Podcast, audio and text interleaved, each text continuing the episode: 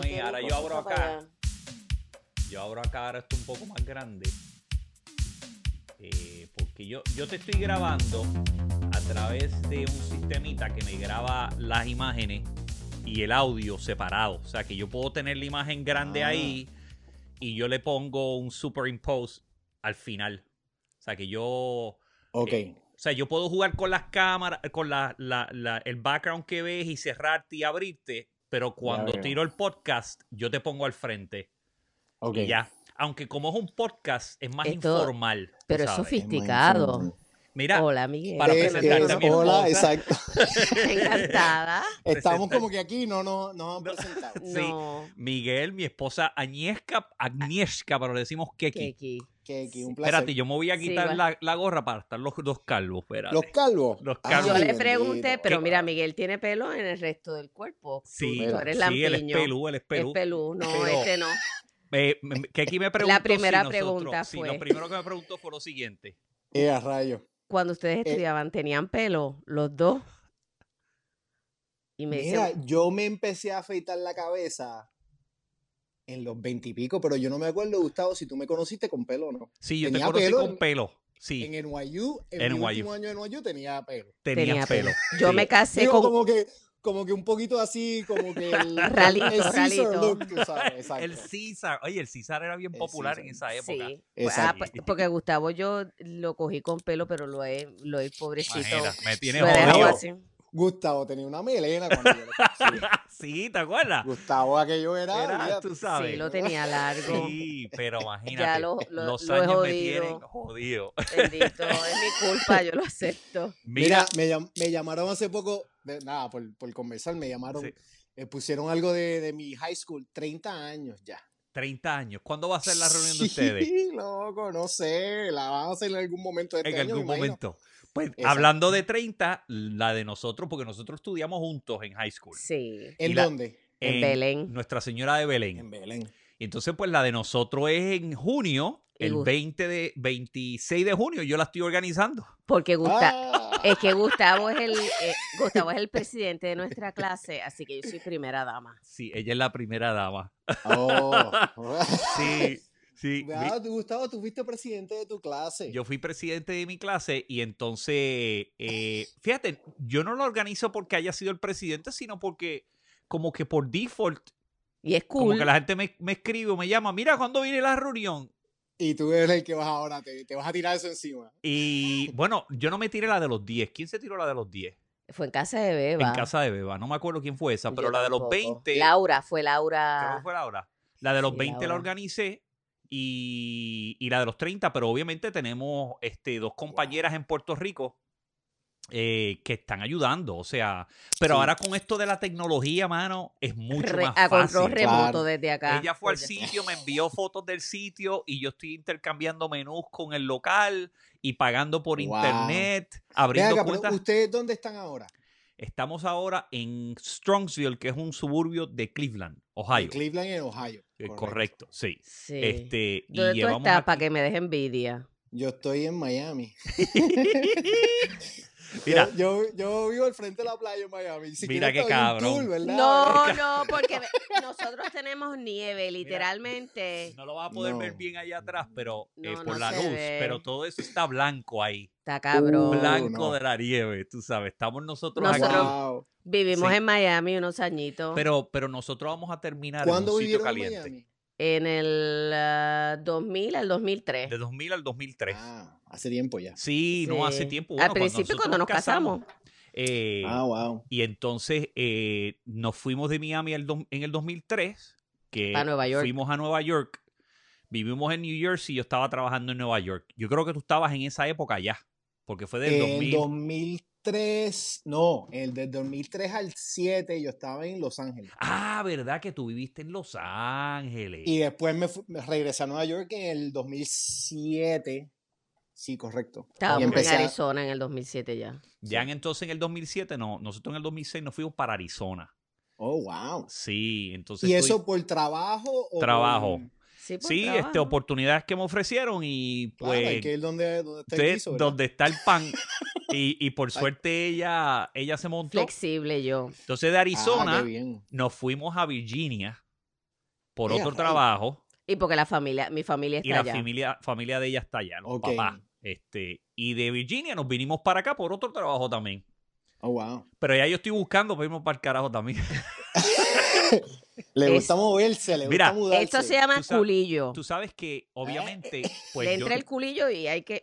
yo no, yo no ejer, o- obviamente yo no estoy ejerciendo mi, mi carrera de actor, pero a mí me encanta cambiar, a mí el cambio me encanta. Entonces, pues yo digo, yo estoy ahora, mi personaje es eh, jefe de recursos humanos en Cleveland, Y lo En hace... hasta que, hasta que me den otro personaje lo en hace algún bien, otro lo hace y me bien. voy para el carajo.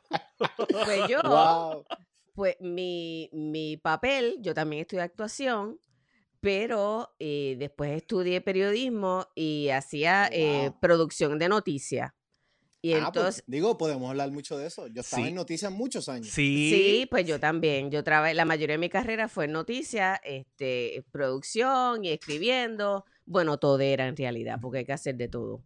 particularmente en Puerto Es Rico. practical, eh, sí, exactamente, particularmente en Puerto Rico, pero gracias a eso, eh, cuando uno va a mercados como el de Miami, somos súper bien apreciados porque podemos hacer Claro. de todo un poco, les Sí. resolvemos a todo el mundo. Y, y hablamos los dos idiomas principales. pues, También, también. también. Y si me, y si me piden, te, te hablo como mexicana, te hablo como colombiana, tú pides que hay. O sea, que tienes Este, aquí a dos artistas frustrados. ¿Sabes Sí. que Eso yo hice mucho cuando estaba en Los Ángeles, que yo era actor en aquel tiempo, ya yo no estoy actuando, pero en aquel tiempo que estaba actuando mucho, muchos de los papeles eran eh, con acento mexicano. Así.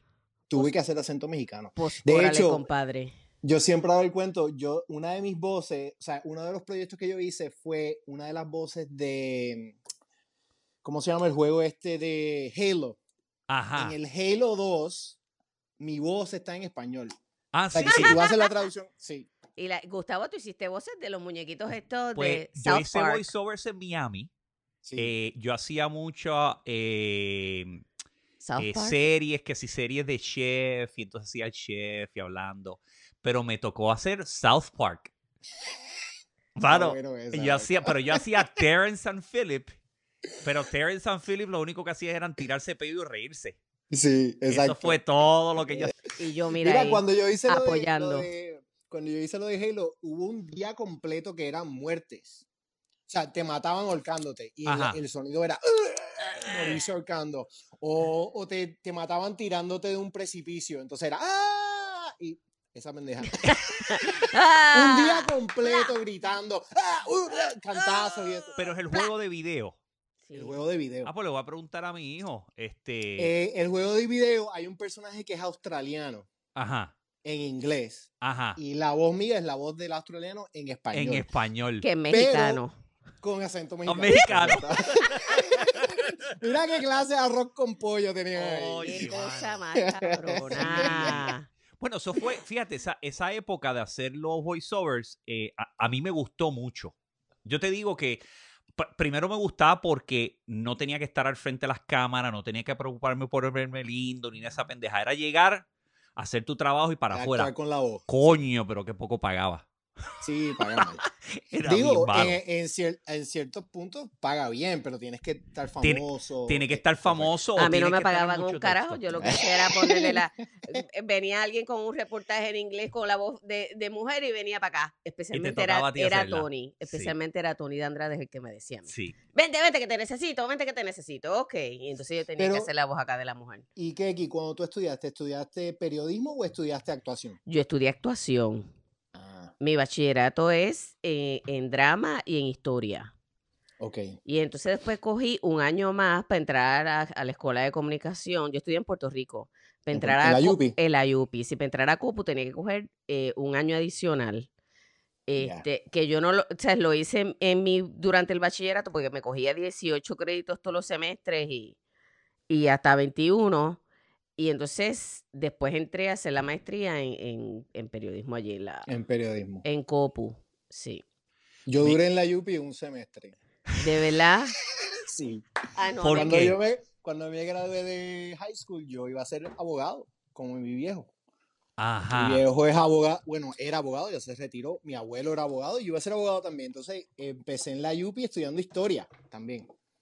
Un semestre y dije, esto no es para mí, olvídate de esto. Wow. Y ahí fue que solicité a NYU y me aceptaron. Le dije a mi viejo, mira, o me mandas para allá o voy a trabajar.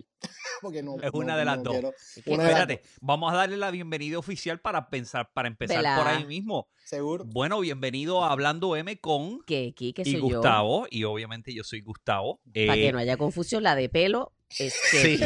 Es Oye, aquí. oye, te lo voy a No. cortar por la noche, te lo voy a afeitar No, que sepas lo está que es. bien, a mí me crece. Bienvenido. Ah, mira, eso fue mira, por debajo de la mesa. Un Sí, qué cabrona. Qué Y eso que hay cabrona. amor, a eso Sí, que hay claro. amor. Si a mí ya no me cree. Bueno, Pero es mi culpa, carajo. es mi culpa. Que se joda. Te yo. crece algo un poquito. Sí, lo que me crece un, un sí, peach fuzz. es la fuente. Yo tengo, si me lo dejo crecer, me crece, crece una fuente de agua y que tira Ahora, hacia el Gustavo, frente. déjame decirte una cosa. Yo me llevo afeitando desde los veintipico años y es lo mejor que me ha pasado en mi vida. Sí. A mí, sí, me veo mucho mejor calvo. Pero que se, yo te- les voy a decir algo, les voy a decir algo como mujer aquí. Yo encuentro a los calvos bien sexy. Ahí está. Ahí está. Punto. No hay que decir más nada. No hay que decir más nada. Yo estoy contenta con mi calvo. Sí. Sí. Mira, pues bienvenido. Miguel Parga. Gracias. Miguel Parga, eh, bueno, Miguel Parga, obviamente compañero de universidad. Eh, Roommate. Roommate, sí, roommate. Uy, qué eh, peligro, qué castigo. Actor también, que vamos a hablar un poco de eso, pero ahora dedicado no tan solo al cine, eh, enseñando sobre cine, pero también escribiendo libros. Espérate, déjame hacerte el promo aquí del libro. Espérate, déjame Uh. abrir aquí. Sí, sí, sí, sí. Mientras seguimos hablando. Aquí nuestros invitados tienen promo Eh, gratis. Sí, tenemos ahí el background. Ay, y por cierto, una cosa que vamos a hablar también es, es que tú eres un duro también en las artes marciales. También me dedico a eso. Llevo muchos También. años en eso. Sí. Pero ya, ya estoy viejo para eso. Ya, Gustavo. ya no te queda. No. Bueno, pero yo No, te me veo, queda, me queda, me queda un No. poquito, ¿verdad? Pero yo te veo ahí a Nosotros cada somos de la misma edad y por favor, está duro todavía. No, pero Hágame yo te veo a cada rato en los videos que pone dando Sí. puño ahí. este, doy, doy, doy mis cantazos también. Das tu cantazo al que, al que venga a joder. Exacto. Tú sabes que yo te miro y pienso en Joe Rogan, la versión boricua. En la versión boricua. Yo soy fanático de Joe Rogan. A mí me encanta Joe Me encanta Rogan. el podcast él. Sí, mano. Este, pues mira, vamos a hablar de todo un poco, pero antes eh, de continuar, eh, quiero que, que sigas la línea que estabas hablando. Tú dijiste que estabas estudiando para ser abogado. Dijiste, esto no es lo mío. Y entonces, A oír. o te me voy a trabajar o me voy para NYU. ¿Qué pasó entonces ahí? Yo fue, lo que pasó fue lo siguiente. Yo, cuando me gradué de high school, eh, iba a seguir una cosa bien tradicional, tú sabes, como toda la gente de Puerto Rico. Siempre como que ves la tradición de tu familia y qué vas a hacer. Entonces, iba a ser abogado, como mi viejo y como mi abuelo, que Ujú. habían sido abogados. Y empecé en la UPI y a estudiar historia, pensando, estudié historia, me gusta la historia y entonces ahí sigo para las leyes. Pero nada, un semestre fue lo que duré. ¿Qué, lo- qué es lo que, qué es lo que te diste cuenta? ¿Ya te estaba picando la actuación y el cine? Siempre me había picado la actuación porque yo estaba, yo iba actuando ya desde, desde antes de high school. En, en, en, en Marista, o sea, yo siempre estaba en el club de actuación, en oratoria, en todas esas cosas. Y Mm. eso era lo que me gustaba, pero nunca lo pensé en realidad como una carrera. ¿Me entiendes? Siempre era, era pensando en las cosas más tradicionales. Ujú. Pero nada, me di cuenta que yo tenía que hacer lo que tenía que hacer y que no iba a ser feliz estudiando cualquier otra cosa. Y entonces, ¿qué pasa? Yo en secreto pedí, solicité NYU, que era el sitio que yo había hecho el research y quería ir ahí Ajá. y me aceptaron. Y entonces se lo, como que, I break it to my dad, tú sabes, le dije, mira papi, Diablo. hey, eh, yo, yo quiero hacer esto, o tú me mandas para allá y me ayudas, o yo me salgo de la universidad y me voy a trabajar. Y se lo tengo que dar a él, él dijo, está bien, tú lo quieres hacer esto, yo Wow. te, yo te lo voy a pagar. Y me pagó los estudios, me mandó para Nueva York. Mira qué bien. Qué suertudo, ¿eh? O sea, pues le- yo Sí, solicité. ¿Le tomó tiempo procesarlo o fue inmediato? Le tomó un tiempito procesar, tú sabes, porque nada, mi viejo también viene de una familia bien tradicional, tú sabes que eso de, de ser, de tener un actor en la familia no era Sí, no es algo que. normal. Y en mi familia no hay nadie, nadie en realidad en las artes. Todo el mundo tiene eh, carreras normales o Tradicionales. tradicionales, correcto. Y nada, pero él dijo, está bien, yo veo que tú estás bien apasionado por eso, tírate, vas a hacerlo. Y me fui. Y Mira nunca regresé bien. a Puerto Rico. Y nunca regresaste. Nunca regresé a Puerto Rico. Ok, entonces vas a NYU, obviamente te gradúas ahí. Nosotros vivimos, fue el último año. El último año. El último año vivimos juntos.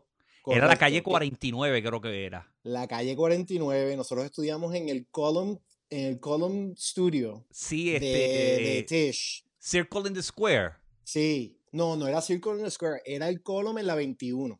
El Column en la estudiamos 21. juntos. Con Ivan. Con Ivan Cronenfeld. Ivan ¿Sabes oye. que Ivan murió? No. Sí. eh, eh, en el 2018.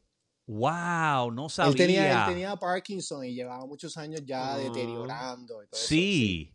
Sí. Yo lo, yo lo visité en el 2000, como el 2015, creo que estuve por Nueva York y pasé por la casa. Y hablamos un rato. Wow. Tú sabes que yo hago mucho el cuento. Eh, yo creo que tú estabas en la clase, no sé si tú estabas en la clase, que yo me paro a hacer un monólogo Sí. de A Few Good Men y él termina aplaudiendo y me dice, Can you do it again so that I can understand what the fuck you're saying? That's Ivan. Ese es Ivan. Y, o cuando le decía a las muchachas que no eran muy talentosas, pero tenían tetas grandes, le decía, You don't have any talent, but you have two pair of big tits. He was, he was brutal. Un que- salvaje. pero me- la verdad es que aprendí mucho de él. Sí, a mí me encantó. Yo me he identificado con las personas que eran bien candid, bien directas. Indirecta. Y a, a mí él me empujó mucho porque me di cuenta que él quería sacar lo mejor de ti, pero tú tenías que estar dispuesto a escucharlo. ¿Qué cosa? Lo Eh, que hacen las personalidades, porque yo no sé si, si Miguel le ocurre lo mismo, pero Gustavo funciona que lo tienes que empujar. Lo Sí. tienes que empujar. Le tienes Ey. que dar un empujón bien duro Sí. para que reaccione. A mí Es me revés. viene el cabrón ese y me dice eso. Y, Sí, no- y y se Le digo. Le Bueno. digo, pues tú, te- y yo tendré las tetas grandes y tú las bolas chiquitas, pendejo, y me voy. Y se va. Y me voy. Mira, acuérdate, no Bueno, y la el frame. mayoría, y mucha gente en esa clase, mucha gente en la clase se fue. O sea, Sí. en esa Se fue. clase, en ese semestre, la mitad de la clase se fue. Se fue. O sea, Ey, Sí, no- había no que tener- con él. no. No. Es que él tenía un estilo de enseñar bien antiguo Ujú. y era el mismo estilo de la maestra de él. Él estudió con Stella Adler. Stella y Stella Adler era un demonio. O sea, esa mujer te Sí. hacía llorar, te hacía, o sea, te destruía. Y él tenía el mismo estilo, te destruía para volver a... a- Pa- A reconstruirte. Sí. Correcto. Mira, Kiki, acuérdate del frame porque si no lo... Ay, te tapo. Acuérdate que siempre... Es que no me veo aquí, espérate, ahora sí ya. Pónmelo aquí ahí. para que Pónmelo veas. ahí que te lo voy a partir. Entonces, eh, coño, qué pena, no Eso sabía eso, mano. Sí, sí. Wow. Él Nosotros seguía casado. graduamos en noven- Estaba casado con Ann. Ann, seguía con Ann. Con Ann. Sí. Digo, yo me la, acuerdo, la la, última vez que yo lo vi, seguía con Ann. Yo, La- Los últimos años no lo vi más.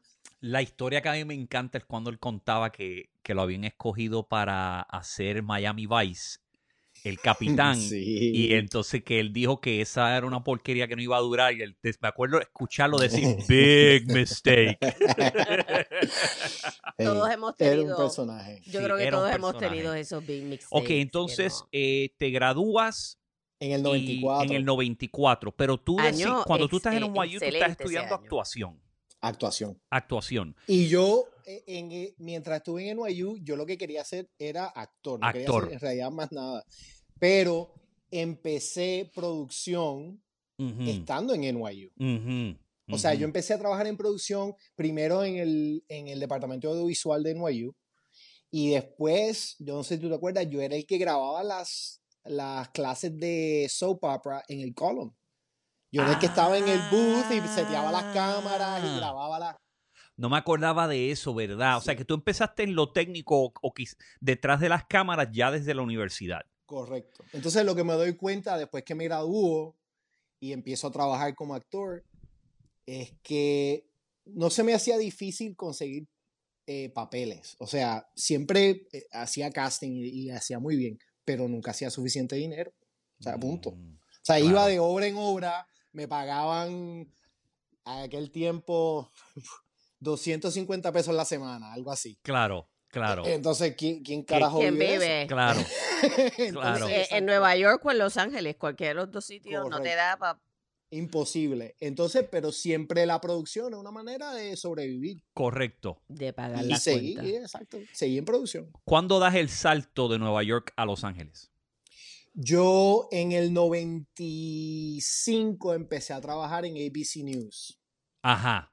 Empecé a trabajar en el turno de la noche. Yo trabajaba de 10 de la noche a las 6 de la mañana. no te Ok. preocupes, te hago el cuento ya mismo. Dale. A las 6 de la mañana, empecé por ahí. Y eh, estaba en el departamento de gráfica. Yo lo que hacía era producir gráficas, o sea, Ajá. research de las gráficas, construía las gráficas. Entonces me sentaba mientras estaba el broadcast y ponía las gráficas live. Ok. Eh, entonces empecé a subir y me pasaron a... Eventualmente terminé en, en special events, que era las emergencias. Y estuve en el BC nueve años Nueve años. con ellos, con, Con Peter ellos. Jennings, ya. Y me fue súper bien. En realidad fue un, me abrió los ojos al mundo de la producción, al mundo de la producción en un nivel bien alto. sabes, Claro. donde- Claro. Y eh, me gané un Peabody con ellos y un Emmy con, con Qué ABC. bien. Eh, ¿sabes? Eh, fue una experiencia increíble, pero no era lo que yo quería hacer. Claro. ¿verdad? Yo siempre quería ser actor y seguía actuando mientras estaba en las noticias, pero como te digo, tampoco podía hacer mucho dinero. Entonces, ¿qué pasa? Un momento después de 9-11, que cubrí todo eso y las guerras, eh, yo estaba casado en aquel tiempo. Y Ah, yo no sabía. Tú estabas Sí. casado. Yo Ah, casado Con, 14 años con Carol. Con Carol, ¿verdad? Es. Sí. Con Carol. Wow. con Ok. Carol. Digo, No. no, me casé 14 años.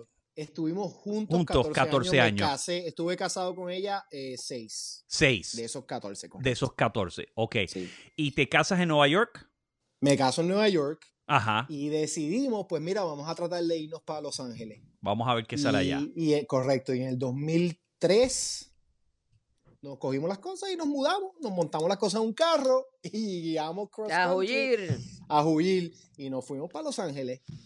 Y entonces Mira. en Los Ángeles empecé a trabajar en producción porque era lo que había. Claro. Y ya yo tenía la experiencia de ABC, entonces empecé a hacer, trabajé por Telemundo, trabajé para NBC, haciendo comerciales, escribiendo comerciales, produciendo comerciales, bla, bla, bla, bla, bla, todo ese tipo de cosas. Mientras estaba también actuando Ajá. Y escribiendo guiones, siempre estaba tratando de meterme en eso a, a Eh, la eh, misma vez. Sobre la, el área de escribir, porque obviamente tú has escrito ya dos libros. ¿Cuándo tú Sí. empiezas a escribir? Te- Ya, ¿Cuándo te picó? bueno, no en serio, empecé a escribir cuando estaba, tenía 15, 14 años. Empezabas a escribir ya desde Empecé esa a época. escribir, le- gustaba escribir mucha poesía, escribía short stories, ¿sabes? Ujú. Cuentitos y ese tipo de cosas. Pero en realidad, en serio, empecé después de graduarme de NYU.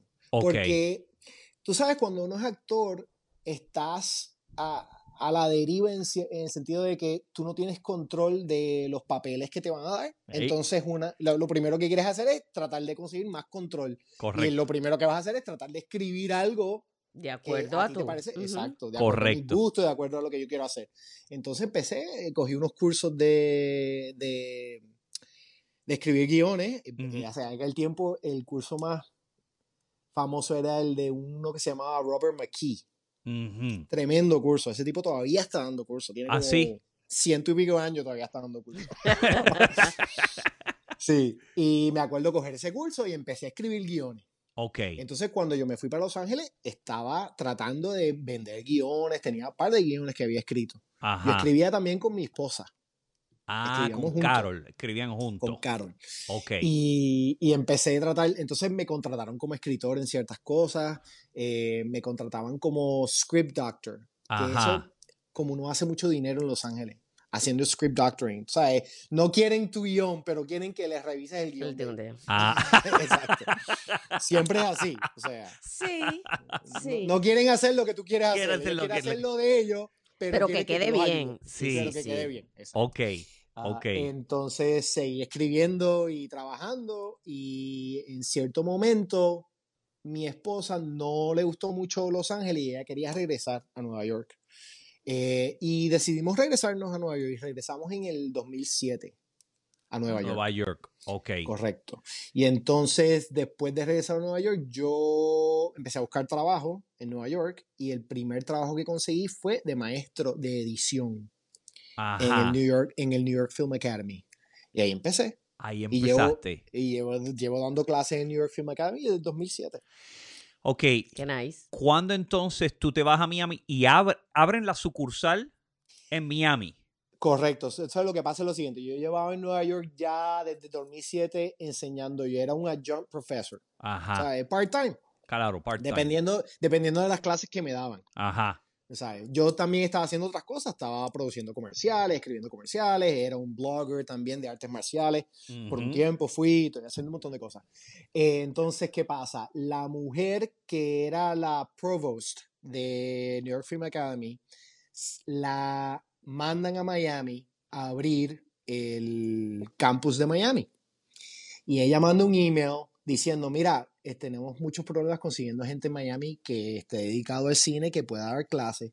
Si alguien tiene alguna recomendación, por favor, mándenos los nombres. Y yo como que me puse a pensar, dije, mmm, Miami. mm, Frío, familia está- calor, claro. sol. Mi familia está por acá, mi mamá, mi papá están por acá, mis primas están por acá. Y me- era, como ustedes dicen, ya era el tiempo de un cambio. claro. ¿sabes? Y dije, mira, yo le mandé un email a ella y le dije, mira, yo me mudo, pero me tienes que dar una plaza eh, Sí, de action no time. me voy. Eh, de Action no me voy, Hombre. me tienes que dar la- Y me lo dio. Mira qué bien. ¿Y eso fue hace cuánto? Eso fue en el 2015. Me El mudé pa' Miami. 2015. ¿Dónde ok. O sea que llevo aquí 2015. ya eh, Hace cinco años. cinco años, casi Cinco cinco, años. Y los cinco años estás con, eh, ¿cuál es el nombre otra vez de la escuela? El New York Film Academy. New York Film Academy. Y estás dando clases porque yo estoy viendo los videos que has puesto. Eh, Sí. Porque obviamente escribiste un libro que vamos a hablar de él y estás ahora publicando eh, eh, videos, pero yo veo también videos que pones de los estudiantes, los trabajos que están haciendo los estudiantes. O sea, mis Qué nice. estudiantes están todo el tiempo haciendo producción. Y yo salgo con ellos y, y tomo fotos y, y, ¿sabes? Parte de mi trabajo es salir con ellos y supervisar su producción Claro. de las claro. películas que están haciendo. Y sí, estoy, estoy envuelto en eso, o sea, eso es todos los días. That's what I'm doing. Todos los días. nice. Todos los días. Vamos a hablar. Puñeta, tengo un No te gargajo, ahogues, no te ahogues. el- eh, no te ahogues. un gargajo atorado. Dos, cosas, dos cosas que me acordé. ¿Qué? Que yo también solicité en NYU. Cuidado con el vaso, por favor. Ah, yo también solicité, pero era de intercambio. Ajá. De intercambio para, para ir a estudiar historia. Eh, a rayos. Y me recomendó el, el decano. Y yo no tuve la suerte que tú tuviste. yo le dije, Le salió, mami. muy, le salió muy cara y digo, la mamá le va- Le dijo, nena, tú estás con beca en la UPI, no podemos pagarte. Me jodí. Exacto. Me Y jodí. NYU en aquel tiempo era la universidad más, Más cara, cara. de Estados Unidos. Exactamente. O Entonces, sea, mi viejo pasó de pagar los 15 pesos que De- era por el- el crédito. a 300 y pico de pesos el crédito. bueno, pero era una inversión, es una Sí. inversión. Exacto. Y entonces, lo otro que me acordé fue de que yo creo que, tú, no sé si tú también has pasado por la experiencia, pero yo también estuve en un noticiario de los de que empieza a las 6 de la mañana. Entonces, pues mi horario era de 2 de la mañana al mediodía. Y ahí estaba estudiando también. Y mi vida Wow. eh, eh, social fue en Era picada. inexistente. era inex- bueno, solamente una o dos veces lo seguimos de largo, qué sé yo, la fiesta de Navidad del trabajo, yo trabajo en el Canal 4, eso era en Puerto Rico. Em, la fiesta, eh, la- lo seguimos de largo, de la, la fiesta de Navidad. Yo no sé ni cómo salió ese noticiario ese día, pero te digo que yo a las siete y media de la noche estaba en la cama. Así que Porque te tenías que levantar. a las dos, Yo trabajaba, Sí. pero no fue en, en, en, en la industria. Yo trabajaba en American ah, Airlines. ¿verdad? Y mi horario De era, noche también. era de 5 de la mañana a creo que era al mediodía, una de la tarde. ¿Cómo me jodía tener que levantarme temprano? Uf. Mano. O sea que si yo me iba de party o tenía algo de actuación y terminaba tarde, pues ya tú sabes, eran 3, 4 horas de dormir para levantarte porque hay que pagar las habichuelas. Sí. Eh, Fíjate, si yo te diría, a mí levantarme temprano no me molesta. De hecho, yo me levanto temprano todos los días. todos los días. Yo soy, yo soy morning person también, Sí. pero a las 3 de la tarde ya estoy en piloto automático. En Sí. piloto automático. Sí. Bueno, yo no me llamaría morning person porque en realidad a esa hora yo no quiero bregar con nadie. Ah, no. Pero, pero no Eso me es un molesta levantar. Exacto, eso no Sí. me molesta levantarme temprano. Sí. Eh, Ah, no, de hecho, sí. me gusta esas horas cuando nadie está despierto porque es cuando hago, yo creo que mi mejor trabajo. tienes, tienes la mente bien fresca, Sí. eh, te sientas en la computadora y es bien, I'm prolific at those times. Qué bien. So. Bueno, vamos a hablar entonces de este último libro. Tú has escrito dos libros. Yo he escrito dos libros. Bueno, he escrito más de dos libros, pero Bueno, han publicado. Me han publicado dos libros. Vamos a aclarar, espérate. Sí, Exacto. sí, sí. Pero Espérate. inclusive el de cine yo lo eh, escribí, lo publiqué yo. Ajá. Entonces, esta compañía que se llama Octopus Books ajá. eh, me, se contacta conmigo y me dicen, mira, nosotros tenemos una serie de libros que se llama What You Didn't Learn in Photography School, uh, Fashion School, bla, bla, bla. Y queremos que tú escribas el libro de What You Didn't Learn in Film School. Porque el libro que yo había Ah. publicado se llamaba 10 Lessons You Didn't Learn in Film School. Entonces ellos me dicen, yo queremos, queremos que tú cojas ese libro, lo rework it, y entonces lo publicamos nosotros por, nuestro, por nuestra casa editora. Ok. Y así fue que, Que salió. que surgió eso, correcto. Ok. Pero el primer libro que publicas es, es como. Es una novela. Es una novela. Es una Perfecto. novela. Ficción. Una novela eh, es correcto, ficción. de ficción. Este ya es más para educar. Entonces Sí. yo, yo tengo unas preguntas aquí porque cuando yo no he leído el libro completo, pero me puse a leer, primero me encanta cómo tú organizaste el, el bosquejo, el, el, el table of contents, Sí. porque obviamente yo entiendo un poco, no soy experto, pero entiendo un poco, pero la secuencia que le diste me parece que es Sí. muy eh, buena para la persona que quiere aprender porque te da una secuencia que hace lógica. O sea, no estás saltando de una a la otra, Yeah. aunque están todos relacionados. Pero eso fue lo primero que me llamó la atención, que dije, coño, esta secuencia está buena y esa secuencia inclusive para convertir ese libro en, en videos, ¿verdad? Cortos, Sí. en un Funciona. outline, funciona excelentemente. Sí. Mira, entonces tú escribes este libro, ¿por qué tú decides escribir el libro? ¿Qué es lo que te viene a la mente? Bueno, ya yo llevaba eh, 10 años enseñando. Entonces, ¿qué pasa? Cuando tú estás en el, en el mundo de- del cine, de, de las clases de cine, te das cuenta de que muchos de los sitios están bien desorganizados en, en- en términos del currículo de cómo te van a enseñar el cine. Y eso yo creo que es prevalente en muchos sitios donde se enseña arte. Es difícil enseñar arte, o sea, no hay, no hay, no hay método. Entonces, ¿qué pasa? Eh, las cosas bien desorganizadas. Y a- yo soy un tipo de persona que me gusta como que organizarme, me gusta tener las cosas en su cubículo. ¿Me ¿Entiendes? Entonces, ¿qué pasa? Me pongo a pensar y digo, espérate, mis estudiantes siempre me están preguntando ciertas cosas. Eso no está en el currículo. Eh, pero yo termino enseñando las mismas, las mismas lecciones una y otra vez. Entonces, de ahí fue que surgió el libro. Yo pensando, mira, esto no te lo van a enseñar en la escuela de cine, pero es una cosa que debes saber cuando sales de la escuela de cine. Y así fue que surgió el libro de esa de, de experiencia de estar enseñando y mis estudiantes quieren saber ciertas cosas y no son parte del currículo, pero yo tengo que de alguna manera pues darle lo que ellos quieren, ¿no? De- Claro. de- Eso Claro. lo encuentro bien interesante porque eh, estudiando, y me imagino, no sé si a ustedes le, le, le pasó, pero eh, a mí muchas de las clases que, que están en los currículos son de pues teoría, Sí, Sí, teoría. Y entonces cuando llega la práctica, pues, por ejemplo, en noticias, tienes que poner, es un negocio, ¿right? Pues es lo que vende. ¿Qué es lo que la Claro, gente va claro. a ver?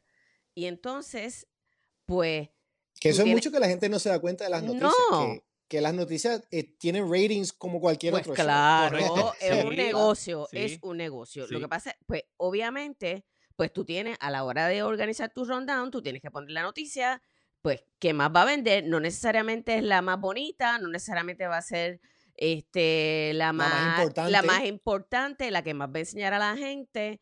No estamos para educar y eso no es lo que te dicen en la escuela, eso te lo encuentras ya cuando vas, cuando te encuentras, eh, estás en una sala de, de de noticias, las cosas no son como te las dicen. Y entonces, eso yo, el, el hecho de que tú hayas hecho eso, pues lo encuentro buenísimo porque hay gente, por ejemplo, muchos de los profesores nunca han pisado una sala de redacción. sí. Bueno, eso es una de las cosas que te das cuenta, es que muchos de los profesores, especialmente en escuela de cine, nunca han hecho, en realidad las películas que han hecho las hicieron en la escuela. Y después se graduaron de su maestría y empezaron a enseñar. Empezaron a Y enseñar. eso, o sea, imagínate tú graduado de maestría, ¿qué tú sabes en realidad de lo que es estar en el mundo de la televisión? Un Sí. carajo. Un si, No has, si no has Sí, estado.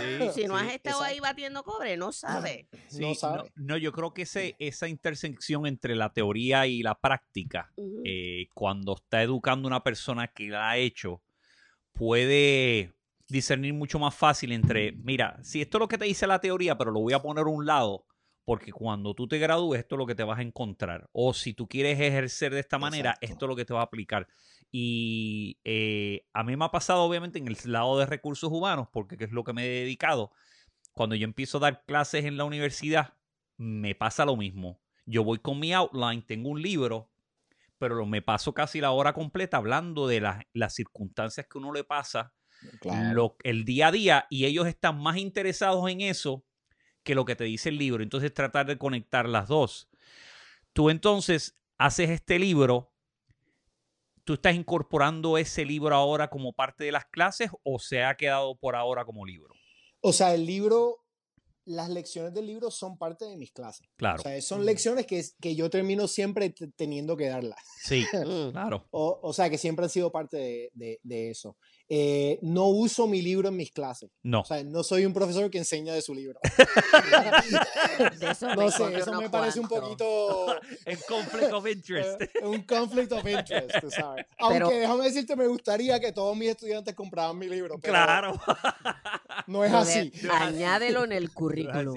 En el currículo. Hay, Mira. hay Sí. profesores que dan clases con sus libros. Yo sé, yo he tomado Sí. clases así. Sí. Claro. Sí. Y exámenes, imagínate, uno cogiendo un examen de un profesor, me tocó uno en la UP, un profesor de historia, eh, de estos que son bien famosos. Entonces, si tú faltabas a una clase, el examen era oral.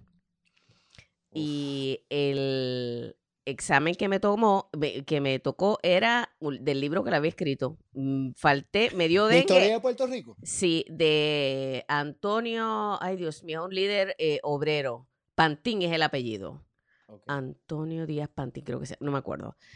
El punto es que el profesor era el que había escrito el, el libro y a mí me dio dengue y falté al jodido examen.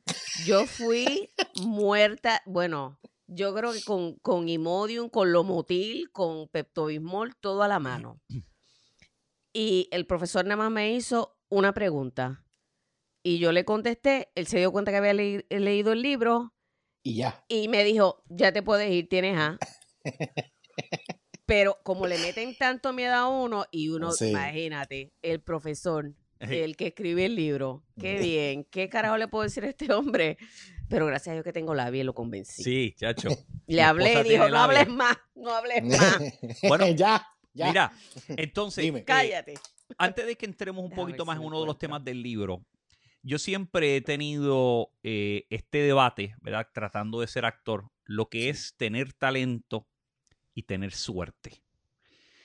Eh, Que ambos hacen falta. hacen falta, o sea, tú no Claro. puedes, pero obviamente muchos no tienen talento, pero han tenido mucha suerte, le han podido sacar pie, pero lo triste es que hay muchos que tienen talento, pero no tienen la suerte. ¿Qué tú encuentras en, en, esta, en estos años que llevas haciendo esto y obviamente vives de esto?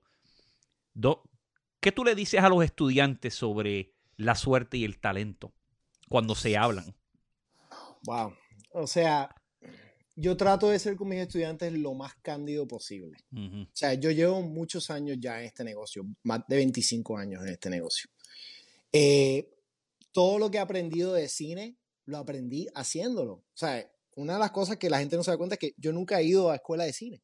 ujú, Yo no me ujú. gradué de, de escuela de cine. O sea, yo aprendí haciendo lo que tenía que hacer. Punto, Claro. en el trabajo. Claro. Y La esa es práctica. En la práctica. Y de hecho, esa es una de las lecciones más grandes que tú puedes aprender cuando estás en producción.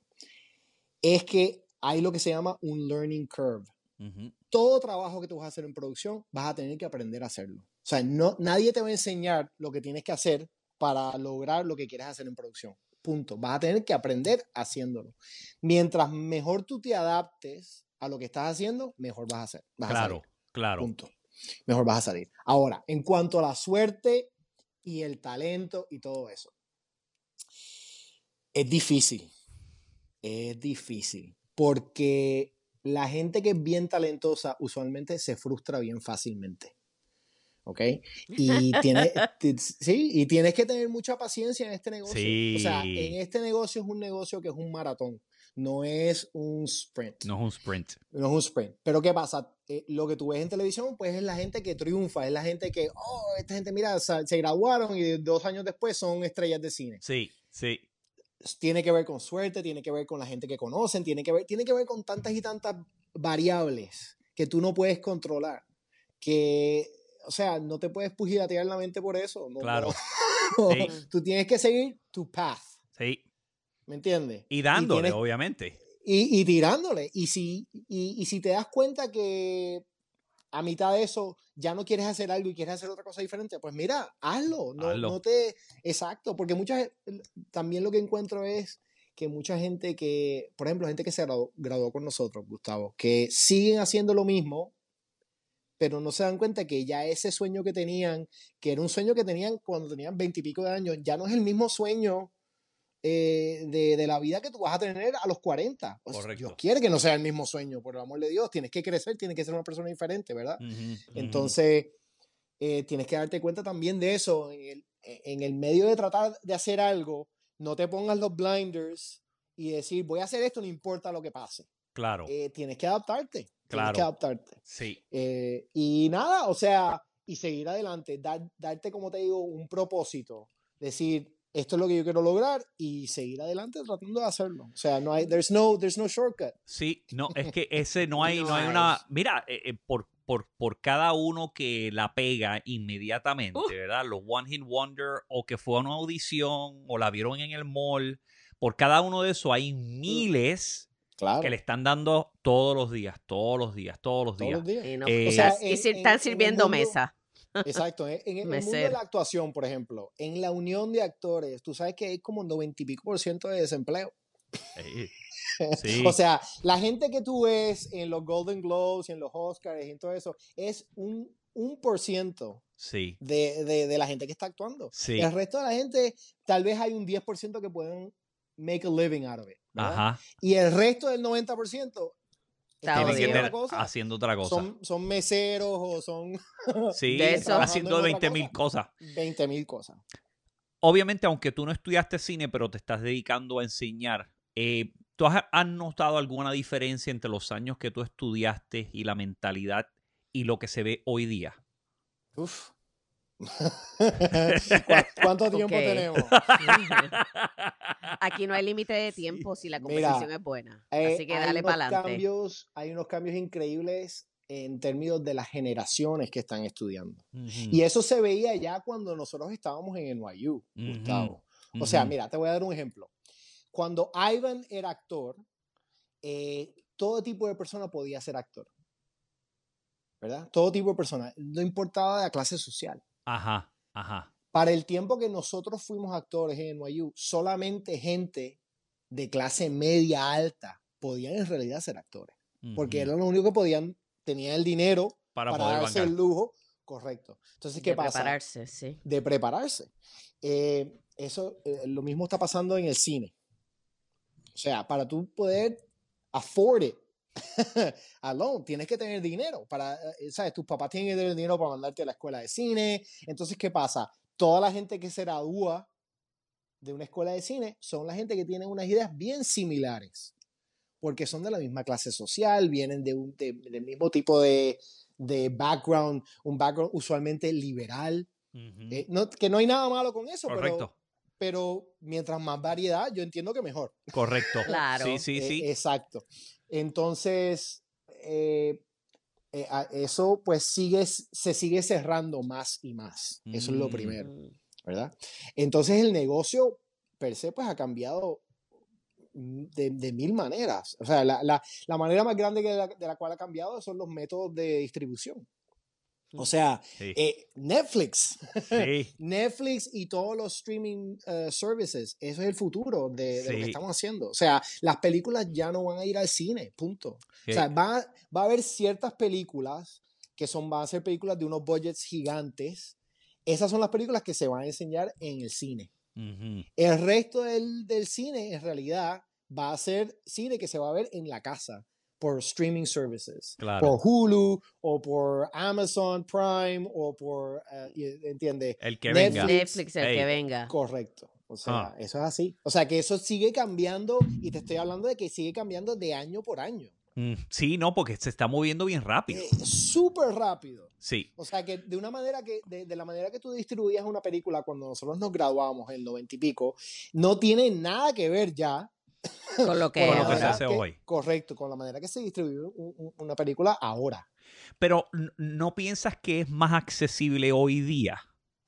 Sí, Sí. es definitivamente más accesible. O Hacer sea, una... eh, Mm. el cine, el equipo para hacer cine es más accesible. Ahora, ¿eso es bueno o es malo? Claro, Eh, tiene sus cosas buenas y tiene sus cosas malas. yo correcto. diría. Yo- lo que pasa que también, aunque, aunque se ha expandido y se puede argumentar que hay más oportunidades, siguen siendo unos pocos los que controlan el proceso. Correcto. Y no es hasta que viene alguien que revoluciona ese proceso, pero normalmente es una persona con dinero. O sea, Netflix no existe si no hay dinero. O sea, no es, como, Hombre. no es co- no es como Claro. que vino The Little Guy y creó una plataforma No. y la gente la empezó Hay- a comprar. Y Hay se com- mucho no. chavo detrás de todo. Vino un millonario y un billonario dijo, espérate, vamos a invertir Un aquí. visionario y un millonario. Correcto. Y a veces el visionario y el billonario son la misma persona. Exacto. Eh, Sí. Exacto. Eh, hacen falta, hacen falta la gente como, o sea, por más que los criticamos y eso, yo entiendo que la gente como Ted Turner, la gente como Elon Musk, toda esa gente Tiene son que existir. necesarias. Sí. Son la gente que mueven este aparato Sí. eh, sí. para adelante, o sea, tienen el poder para hacerlo. Tú puedes Claro, tener la, me- la mejor intención del mundo de hacer una película, pero si no tienes los chavos, se No, queda hombre. aquí. Los chavos, O se queda en el papel.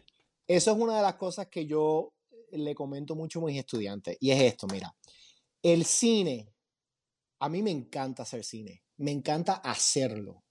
Ahora, el cine es 80% algo que no quiero hacer y Ujú. 20% lo que quiero hacer. Te explico. 20% crear Ajá. la película claro. y trabajar con otros artistas y los actores. Eso es fantástico. El 80% es pedir dinero, eh, ir a fiestas, conocer gente, eh, promoverte. eh. Eso a mí no me gusta. Me encanta, me encanta porque ese ¿entiendes? es ahí Pero es la donde está- realidad. es la realidad Sí. y es Exacto. muchas veces ese 80% la diferencia entre pues eh, quizás hacerlo como hobby y hacerlo profesionalmente Correcto. o que algo que tú empezaste pequeño pueda crecer, porque ese 80%, mano, bueno, era como actor y tener que tocar puertas. Bueno, yo le, le cuento a Keki, yo me meto a hacer novelas en Miami Y estoy haciendo papeles pequeños. Yo lo veía en Puerto Rico. pero yo, obviamente, Y tú decías, mira, mira, ese, Mira. No, ese no. calvito. es que qué no, calvito espera- más chévere. espérate. No, no, él tenía pelo, él tenía Ah, pelo. Ah, tenía pero la la- melena pero todavía. la mira, melena, la melena. Pero escúchate esto, yo trabajaba en noticias y en Puerto Rico yo recibía la señal, yo, porque todavía uni- e- era de Univisión, ¿verdad? Sí, en- todavía Puerto Rico no tenía Univisión. Y entonces yo hacía al que bregaba con el satélite que me grabara la novela. ya estábamos dating. Estábamos época. dating, yo le decía, por Pa' favor, para yo verla, sí. Entonces, en uno de, en la sala de satélite, pues me tenían siempre ese ratito por la mañana mientras yo estaba trabajando, el de satélite me grababa la novela. Sí. Para yo verlo, mira. Mira, pero, pero era haciendo esa novela, ya estábamos nosotros saliendo. Y le pregunto a una de las productoras, porque ya yo me estaba frustrando, porque yo vi a estos, estos actores que estaban dándole personajes grandes. Y dice, coño, pero ese, ese tipo es malo. Y, todos en la producción lo comentaban. Porque sabes que los, los que están en producción siempre te dicen quién bueno y quién, Quién malo, malo. Y todo el mundo lo sabe, ¿verdad? Eso Y se voy donde nota. esta productora y le digo, oye, yo quiero que tú me hables. Yo funciono cuando me hablan a Cansol Quintado. ¿Tú crees que yo soy buen actor? Y dice, sí, Gustavo, yo creo Eres que tú haces buen buenísimo. trabajo. Le digo, ¿y por qué puñeta a mí no me dan un personaje más grande? Porque el otro está bueno. bueno, lo que pasa es que tú sabes un poquito de política. eh, Un a- poquito. el mercado pues mexicano, entonces pues eh, ponemos a los El mexicanos para que conecten con los México y el- en esa época pues Venezuela también era grande. Mano, esa frustración es la que me dio que si alguien me, me habla hoy día, yo le digo, si tú lo quieres, tú tienes que seguir. Si de verdad lo quieres, tienes que seguir dándole. Pero yo no estaba dispuesto a hacer ejercicio para ponerme lindo, a ir a las eh. fiestas a, a Mingo, a El- conocer a la tan, gente. el tan, el Yo hacía mi trabajo y me quería ir para eso la casa. Eso es parte. Es parte del la negocio. mayoría. Ese es el negocio. 80% del que tú hablas. 80%, Pues fíjate, a mí me gustan las dos partes. Me gusta la parte de la, de hacer las conexiones. No seas de- mentirosa porque para la producción de este podcast no haces un carajo. Yo sí hago un carajo. Tú lo que quieres es busqué- venir, poner la cara linda y para el carajo. Bueno, Ella quiere ser el talento. Yo soy el talento, él es el Eh, técnico. claro, el Pero técnico. es que, sí, porque es que en realidad, para, para ser sincero, yo no soy un carajo de, de estas conexiones y madres de, de computadora. Lo mío es lo que yo hago en mi trabajo, eh, hacer research, eso lo puedo hacer perfecto. Pero las conexiones de cable de esas jodiendas no, es lo mío. no es lo de ella. No es lo mío. no. Así que, pero no digas que no hago un carajo porque sí hago. Sí. Y pongo mi talento y mi hermosa cara aquí, Claro. Por eso acompañando tú a la estás tuya. poniendo el 20%. No, no, la- no. Es Y le das 50%. permiso, le das permiso al técnico. Al de Pa' que hable. Mira, pues que yo soy buenísima. Mira, una de las cosas que leo en el libro es que tú dices eh, que después que terminas una producción entras como en una depresión. Sí. Entonces, lo tengo aquí que dices eh, de la, la depresión que mencionas después de terminar un proyecto. ¿A qué te refieres? Bueno, eh, hay bien pocas cosas, yo entiendo, por, por lo menos para mí, donde me acaparan todo mi ser, mi cuestión eh, eh, creativa, mi mente, el físico Todo. y la producción. Cuando estás produciendo una película, te, te llena todo. O sea, estás usando tu instrumento a capacidad. ¿Ok? ¿Y qué pasa? Cuando eso termina, obviamente te da un bajón. O sea, te da un bajón. Es un bajón como un bajón de droga. Estás Casi. utilizando tu adrenalina al 100% se y de momento te quitan, 100%. te quitan el, el, ¿cómo es? El enchufe. Te quitan el enchufe, Del plug. el input. Correcto, te quitan el input. Eh, primero que cuando empiezas a hacer la producción, te toma tiempo como que subirte a ese extremo de estar, ok, estoy haciendo esto y tengo que ser creativo y tengo que, y, y- y un elemento físico porque cuando estás en producción son horas y horas y horas que tienes que levantarte temprano, cargar cosas, o sea, tiene todos los componentes, ¿verdad? Y entonces, ¿qué pasa? Cuando de repente te quitan eso y vuelves a la vida normal, A la realidad. a la realidad, eh, te da un bajón. A mí me da un bajón. Y no soy Claro. la única persona que le, que le pasa eso. A muchas personas le pasa eso. ¿Tú y, crees que, y por que- eso, a eso es lo que me refiero. obviamente, pues e- eso es común en la industria porque tienes estos periodos donde estás trabajando, después periodos bajos. ¿ves? Yo- Correcto. Yo, por ejemplo, en el, yo tengo mi trabajo, mi trabajo pues tiene sus proyectos, pero de lunes a viernes yo sé que yo tengo trabajo, que yo voy, tengo que hacer, hay un proyectito, pero sigo todo lo demás. En el mundo artístico, particularmente cuando son producciones, tienes esos momentos altos y después bajos. Y después bajos. ¿Cuánto de ese periodo es, o de esa depresión, es el hecho de que te sientes inútil, te sientes, coño, mano, no estoy haciendo nada, no estoy produciendo, no estoy... O sea, sientes que estás utilizando tu instrumento a un 30%. Claro. Cuando estás en producción, yo siento que estoy utilizando mi instrumento a un 80, 90%. Claro. O sea, estoy ahí Completamente metido. completamente metido. Entonces, Sí. extraño ese sentido de propósito. Sí. Sí. De levantarme todos los días, voy a trabajar y no Tengo importa esto. que se caiga el mundo, yo estoy Yo estoy haciéndolo. en esto. Exacto. ¿Y cómo entonces tú, en tu caso, cómo tú mantienes esa energía cuando, por ejemplo, tú estás escribiendo Sí. porque es algo que te gusta, pero a la misma vez sabes que puede ser que se publique como puede ser que no? ¿Cómo te Puede motivas a querer levantarte como quiera temprano en la mañana a escribir sabiendo que a lo mejor eso se queda en una gaveta y quien lo conoce eres tú? Porque he aprendido de que cuando yo estoy solo a la... Yo me levanto a las cuatro y media de la mañana. todos los días. Mira, espérate, Sí. espérate, espérate. Ya. Wow. Me wow. levanto Cuando dijiste temprano, yo pensé a las nueve y media. Obvio, a, la- a- a las 10 tengo que ir a trabajar. Ah, ok. O sea, yo que tú te das- clase A las Yo 10. escribo antes de. Exacto, Claro. mis clases empiezan a las 10. O sea, yo salgo de mi, de mi apartamento como a las 9 y pico para llegar al trabajo. Ajá. Pero tengo que hacer.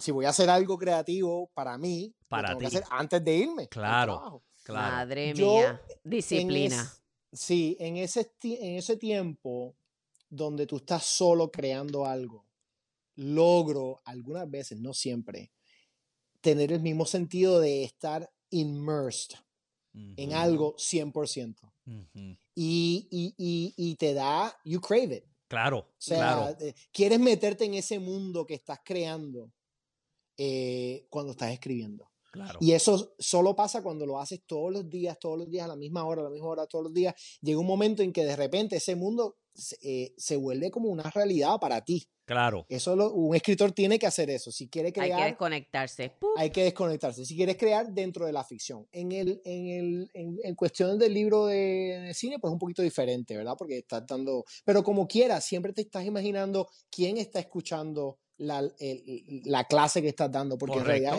es, como dar una clase. Correcto. Eh, y, y- y logro de una manera un poco diferente la misma inmersión Ok. que, que logro con crear cine. Y De hecho, te voy a decir la verdad, yo, yo me estoy concentrando mucho más ahora en escribir. O sea, estoy- acabo de terminar otra novela que, la, si Dios quiere, sale este año. O sea que-. Háblame un sí. poco de eso, porque obviamente, eh, ¿cómo te explico? Tú te levantas a las cuatro y media. Háblame de tu pensamiento por lo general cuando llega el momento que son las nueve y pico y te tienes que ir para hacer algo que sabes que tienes que hacer, pero no Sí. necesariamente quisieras hacer. Porque Bueno, preferirías quedarte. ¿Qué te pasa por la mente? Pues fíjate, no necesariamente preferiría quedarme, porque, o sea, te, te lo voy a explicar así. Yo tengo una suerte increíble, Gustavo. Nunca he tenido un trabajo fuera de La industria. arte, Sí. de la industria. Nunca, desde, nunca. El único trabajo que he tenido fuera de la industria fue mi primer, mi primer trabajo en Puerto Rico cuando tenía 15 años. Wow. que, wow. que fue un trabajo de construcción. Mi primer trabajito de verano, punto. Después de ese trabajo, todos los trabajos que he tenido han sido en la industria. En la industria. Sí, y yo tengo una suerte increíble de que mi trabajo es enseñarle a otra gente a hacer lo que a mí me gusta. Claro. Claro. Mano, no, no, no me puedo quejar. O sea que cuando, cuando tú tienes que ponerle pausa, porque por ejemplo, yo, el amigo mío, eh, Gaby Nieves, que te dije para el podcast de él, Sí, sí. él, él quisiera vivir el podcast. ¿Ves? Pero, Pero no obviamente puede. no puede. Él tiene que ir a firmar este, anuncios comerciales, corporativos. Y yo, pues, cuando empiezo a hacer el podcast con Keki, a mí me encantaría estar haciendo esto todos los días. Pero en mi caso, yo me tengo que ir fuera de la industria. Yo tengo que ir a ejercer mi A mi ejercer. rol de recursos humanos. ¿Ves? En una oficina. En una El oficina. papel. Y que hasta Exacto. cierto punto, pues yo me he adaptado, pero, pero em, yo sé que va, está fuera de lo que soy yo generalmente. Lo he podido hacer, lo he podido hacer bien, pero si yo pudiera mañana, lo dejaba. ¿Ves? Lo dejaba. lo claro. dejaba. Claro, a mí se me hace más difícil en ese sentido. En tu caso, tú estás dejando algo que te apasiona para ir a hacer algo que como quiera te gusta.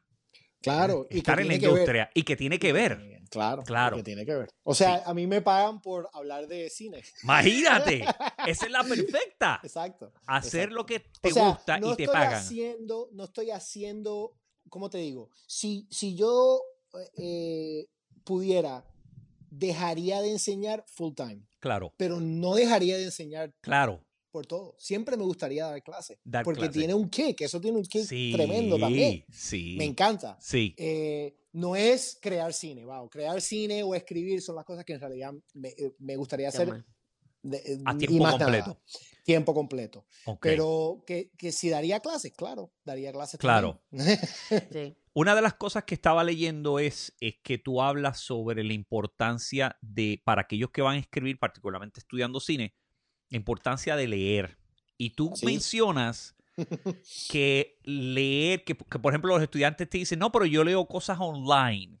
Y a mí me encantó porque yo ni siquiera lo pensé. Tú dices, es que no es lo mismo, porque eso está No escrito por, para una audiencia y con un cometido. Tienes que buscarte libros que te llevan, que te hacen perderte en la, en la visualización, en las imágenes. Háblame un poquito de eso. ¿A qué te refieres y por qué es tan importante para la persona que quiere escribir? Yo te diría, no solamente para un escritor, pero para un artista. Un artista que no lee no va a ser un artista. Mm. O sea, punto. Tienes que leer. No hay ventaja entre la persona que no lee a la persona que no puede leer. O sea, piensa en eso por un momento. Tú tienes una cantidad de, de sabiduría increíble que está contenida en libros. Ujú. Y, y eso es parte de tu educación. Si tú no desarrollas tu mente de la manera que los libros te desarrollan la mente, tienes una conversación con una persona genial, ¿verdad? Si es un libro bueno, Claro. es una conversación con una persona genial. Y si no tienes eso eh, en tu vida, cuando llegue el momento de tú crear, no, no vas a No. tener, o sea, Las estás co- herramientas. Correcto, no tienes las herramientas. No, no, es como si estuvieses crea estás reinventando la, la rueda. Claro, que eso es parte de lo que mencionas, que al no expandir, pues tú dices que tú hablas de los, pues, pues cuando vas a escribir, pues que hay un conflicto, ¿verdad? Hay un conflicto y después viene entonces la decisión y hay la empatía, pero tú te refieres al leer para expandir cómo entonces buscar nuevas maneras de presentar lo que quizás se ha presentado antes, pero de una manera diferente. Y el leer te expande esas Claro, oportunidades. eh, eh, todo arte se crea, cuando el arte es importante, se crea en lo que yo llamo el edge. Ese edge, ese, ese precipicio, existe por todo el arte que ha venido antes Ujú. de ese precipicio, Claro. ¿me entiendes? O sea, Ujú. tú toma una película como Parasite, toma una Ujú. película como Marriage Story, toma una película, ¿verdad? Que son las películas que han, que han sido, salido este año. Es- esas películas son parte de un historial de cine y esa película se crea y solo puede empujar ese edge hacia adelante si el, si el cineasta conoce lo que ha pasado antes de que él o ella creen su creación Para no repetirlo. Para no repetirlo. Y es lo mismo en la literatura. O sea, la literatura es una conversación donde tú estás tratando de expandir el conocimiento humano o, o- o- o tratar un tema, pero si no sabes lo que ya se ha dicho de ese tema, pues Sí. vas a repetir. Claro, Y estás tú- copiando básicamente. Estás copiando y tu, y tu trabajo es absorber todo lo que se ha dicho de ese tema hasta ese punto y entonces llevarlo el próximo paso. Y además ejemplo, educarse, es- porque si uno va a escribir, por ejemplo, de, un, de una historia sobre un médico, pues tienes que, que educarte y saber cómo vive un médico, qué hace un médico. Bueno, como un personaje de actuación también. Claro. Claro. No, pero, pero co- como lo articulaste, me puso a reflexionar porque obviamente como seguimos siendo una sociedad de... ¿Quién está ahí? ¿Ese es Amaya? Ven para acá, Johan, Johan. Es Johan, entra. Ven. Ven para que conozcas a un amigo. Ven acá. acá. Ven, deja a Cliffy también. Ven. Mira, aquí Este está. es, mi, este es mi hijo, Este es Cleveland mi hijo de cuatro patas y el y hijo... ese es Johan. Hola. Johan. el de- eh, y el de Cleveland, dos. no se ve Cleveland. Tres Ven para que acá. se vea. Cookie, ven aquí. Yo sé que tú tienes un perro. Yo tengo una perrita. Oye, tengo- que admitir que Yo cuando yo vi dos. cuando yo vi la perrita que tú tenías, yo dije, nunca me imaginé que él iba a tener una perrita así chiquita. Te visualizaba con un perro grande. Con un perro grande. Sí, a mí siempre, yo siempre pensé que hubiera tenido un perro grande, pero es el, la perra de mi novia. Claro, claro. Ella quería una perrita chiquita porque el apartamento, yo entiendo también que lo- para tener un perro grande hace falta espacio. Hace espacio. Sí. Sí. Pues este se llama Cleveland porque lo adquirimos aquí en Cleveland. Sí. Y la otra que está por allá acostada se llama Arizona, en honor a cuando vivimos Arizona. Cuando vivían allá. Sí. sí. La mía se llama Lupe. Lupe. Ay, Lupita. La mía se llama Lupe. Está bien. La- ¿Tu novia es latina? Sí, puertorriqueña. Ah, es Ah, puertorriqueña. muy bien. Sí. muy bien. Ah. Consumiendo lo del Mira, país. ¿qué pasó? ¿Tú necesitas algo, Johan? Como yo. En mi casa somos tres, tres hermanas. Mi hermana mayor está casada con un, un- un muchacho de aquí de Cleveland, de origen alemán. eh, alemán Va a tener que ser noruego. un poco después. Pero eh, yo te o llevo. sea, hincho más hincho no puede ser. Entonces, ¿Tú vas con ellos o te la que llevar? chiquita está casada con un coreano americano. ¡Ey, a rayo! Y al muchacho y también. yo consumí lo del país. Él tu del cuenta. país. Ok. Tú te quedaste por acá. yo Esas sí, son las 12 y 16. yo sí, Déjame con- Yo, a me, yo sí que consumí lo que el país produjo, para que vea. Mi novia es de Puerto. Rico. eh, o sea, mi novia nació en Connecticut, pero de familia puertorriqueña. Ah, sí. Sí. Two o'clock. At two o'clock I can take you. Okay. ¿Para dónde quiere ir? Snowboarding. Ah, Ella, rayos, snowboarding. Mira, Sí. dile que si quiere venir surfing para acá. Bueno, Él- ayer él estábamos quiere. hablando porque él a él le gusta mucho la nieve, le gusta el frío, a él le encanta. Entonces, pues empezó a hacer snowboarding en un club de la escuela y entonces ya el club se acabó, pero tiene para ir gratis. Entonces, pues quiere que lo llevemos. Ah, Y ayer estábamos hablando de surfing y él dice que le gustaría tratarlo, pero no le gusta el agua porque le tiene miedo. O sea, como no ve, no sabe qué hay en el fondo, pues tiene. Mm, Pero, pero si lo hace en Puerto Rico, puede Que aquí le lo dice, que deja que lo fondo". empieces a hacer y te va a gustar. Porque yo creo Sí. que a él le gustaría, a él le gusta todo eso. Sí. Las tablas le Él gusta quería que mi papá le enseñara. Sí. ¿A ser fiel? mi papá hacía windsurfing.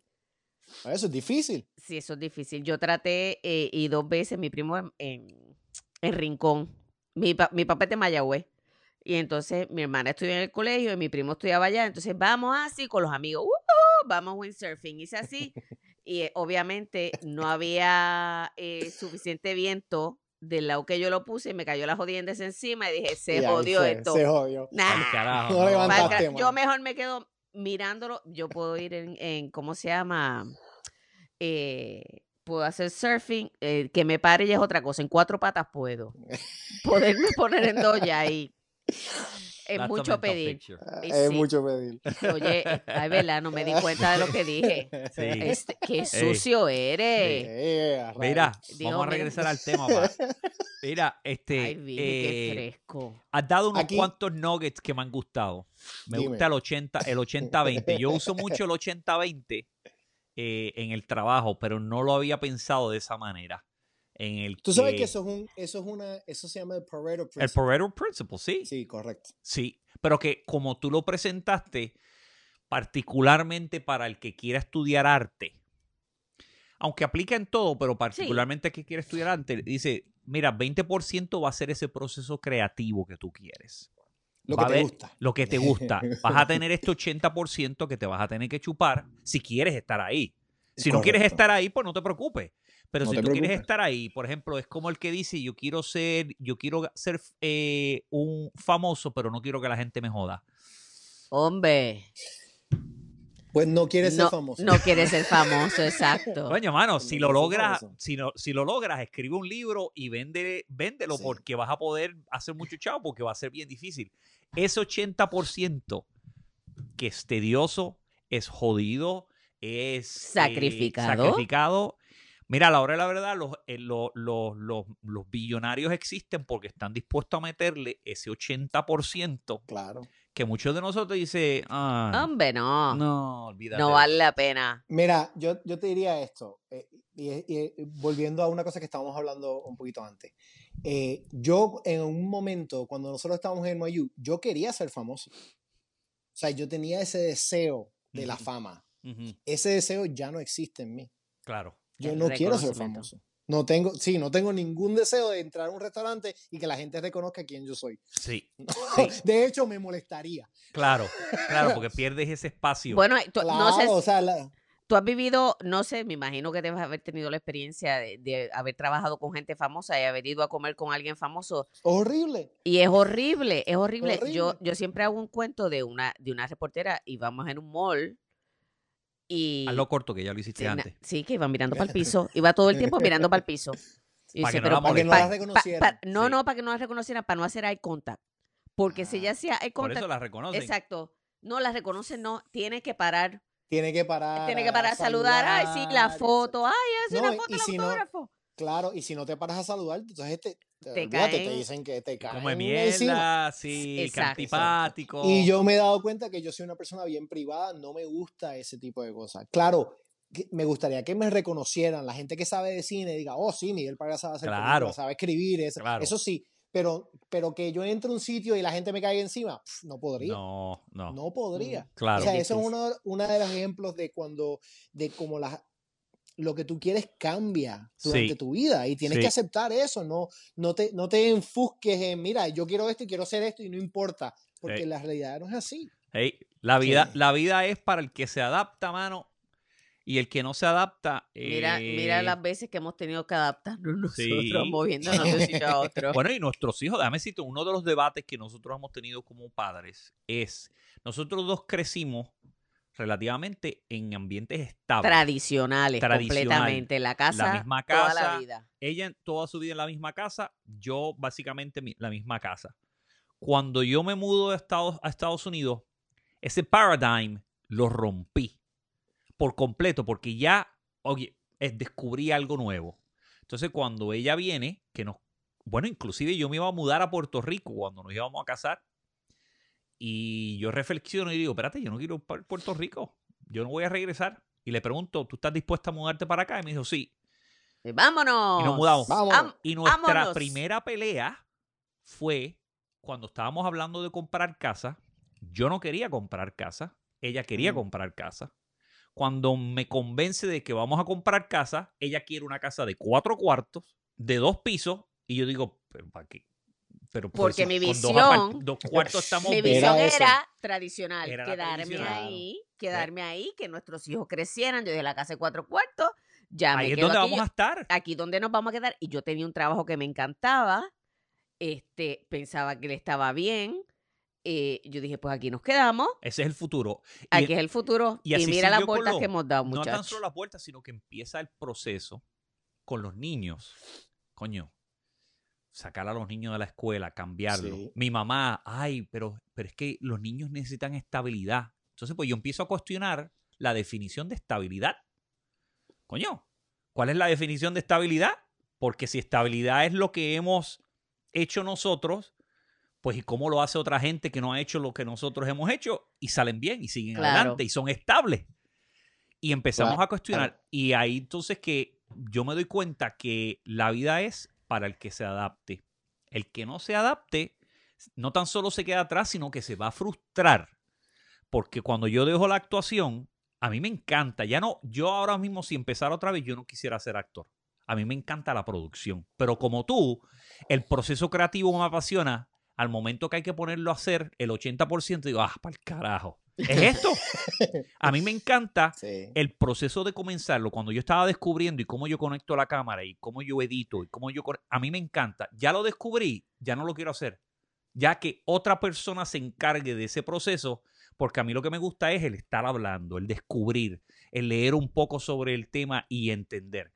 Pero entiendo que si yo me hubiese quedado en esa mentalidad, yo quiero ser actor, yo quiero ser actor, me hubiese frustrado. Y tengo mis momentos, porque le puedes preguntar a Keki, yo tengo mis momentos que me dan ¿Qué ganas quieres volver?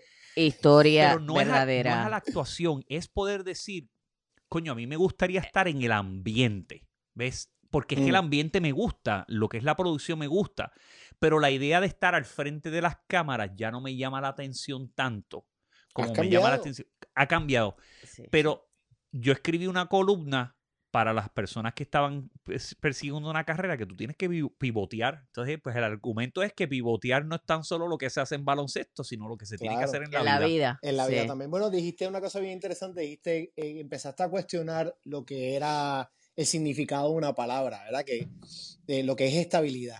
Sí. ¿Tú te acuerdas cuando empezaste a cuestionar eh, lo que te decía tu mamá? Si Ah, era verdad o no era verdad. Sí.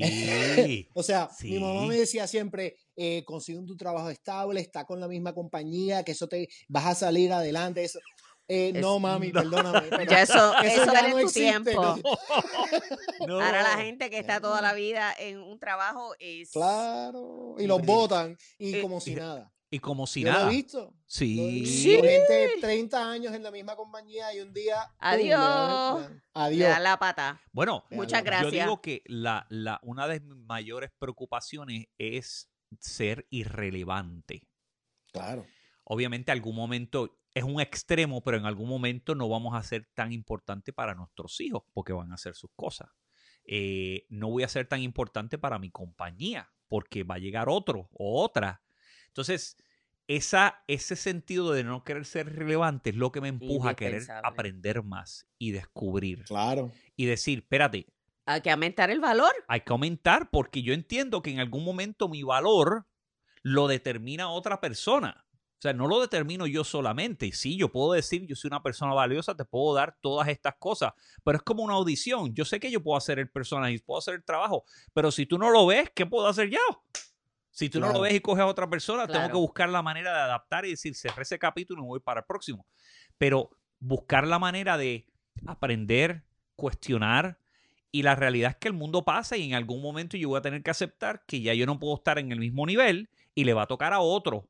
Le va Pero- a tocar a otro. Pero tengo. Mientras tanto, pero- Digo, no, no para ser pesimista. No. Si nos, vamos, si nos vamos a filosofar, vamos a, vamos a- vamos a- vamos a decir esto. Va a llegar un momento en que nadie se va a acordar quiénes somos nosotros. correcto. no, esa Correcto. es la realidad. el mundo va a seguir. Sí, la bueno, realidad. nosotros, a seguir. yo estoy hablando, mi mamá ya tiene 80 y estamos hablando pues, Todavía que tú quieres, que tú quieres hacer, sabes, que tú quieres que te hagamos cuando te mueras y cómo es la Madre celebración. mía. Wow, Y o sea, ella- tiene esa conversación con ella. Sí, Eso- ella me ha dado eso- todas las directrices Esos ya. temas yo los odio. No los toca, ella no, No, los toca. gusta, Yo tampoco toco esos no temas. me gusta. No, bueno, no me pues lo gusta. hablé Y con mi mami. mamá a veces me, me habla de eso, pero yo le cambio el tema. Le el también. tema. Sí. Miguel, Pues mira, eres de los míos. pues, Pero yo no quiero hablar de eso, olvídate. no, pues yo lo he hablado con mis hijos y yo le dije, cuando yo me muera, hagan lo que les saque el forro los huevos porque yo voy a estar muerto. Exacto. me quieres cremar, me quieres hacer una fiesta, me quieres dejar en... Mira, haz lo que... te- Yo... voy ¿Quieres mariachis o plenero? Ninguno. Fíjate, si tú me Ambos, ambos. me quieres traerme los Y el gran traes. combo. Y el gran combo También. Sí. Pero en el caso de La mi mamá, Sonora mi mamá Ponceña, dijo, yo favor. quiero que me cremen, yo quiero que me traigas una tuna, yo quiero mucha música. Una tuna, ya quiero una tuna. Sí, ella quiere una tuna. La Segreles. Pues, Ella tiene sangre española, parece sí, que eso se le quedó. Pues, eh, pero la realidad es que, mira, yo, ¿tú sabes quién me hizo ver mucho esto? Mi propia madre, no porque me lo decía, sino porque yo me di cuenta que, coño, tú criaste cinco hijos y los cinco hicieron así, se fueron cada cual para Se su lado a hacer su cosa. Y yo digo, y en el caso de ella, está sola, porque no hay un marido que, que, que- que la acompañe, ¿ves? Eh, ese proceso de adaptación lo hemos hablado y en parte lo hemos tratado de aplicar con nuestros hijos. Eh, mi hija es bastante independiente, mi hija es parecida a mí, no me jodas, no me empujes, déjame hacer mi Déjame cosa. tranquilo. déjame tranquilo. Va para college ya. Sí, y, pero, pero bastante independiente. Y fue a propósito, o sea, no fue, no fue que salió que fuera necesario independiente. no. Nosotros pues trabajamos en que pues tú tienes que llamar. Las cosas de la universidad. Necesitábamos, ella la tiene que- necesitábamos que... fueran independientes Sí. porque Claro. Pero Eh, lo más rico que hay es cuando alguien depende de ti porque te sientes que te necesitan. Pero hay momentos en los que tú tienes que poder cortar ese, ese, ese cordón umbilical para que se especialmente vaya. yo, yo. Sí, ¿a qué aquí se le hace más Yo, difícil? yo soy la que soy más, eh, eh, más que, que me, me quiero, me agarro, sí. Sí. Eh, pero recuerdo eh, como el día de hoy, el primer día que dejé a mi hija a los dos años y medio en la escuela.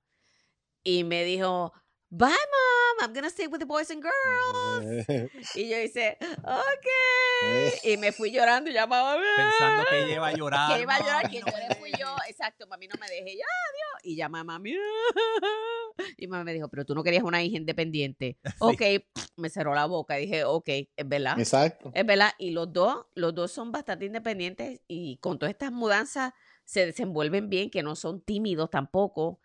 Este, así que por Bueno, ahora no ha salido Yo bien. Maya creo que todo lo contrario. eh, con- con las mudanzas los ayuda a adaptarse, los ayuda a aprender sitios nuevos, Claro. cosas nuevas. Claro.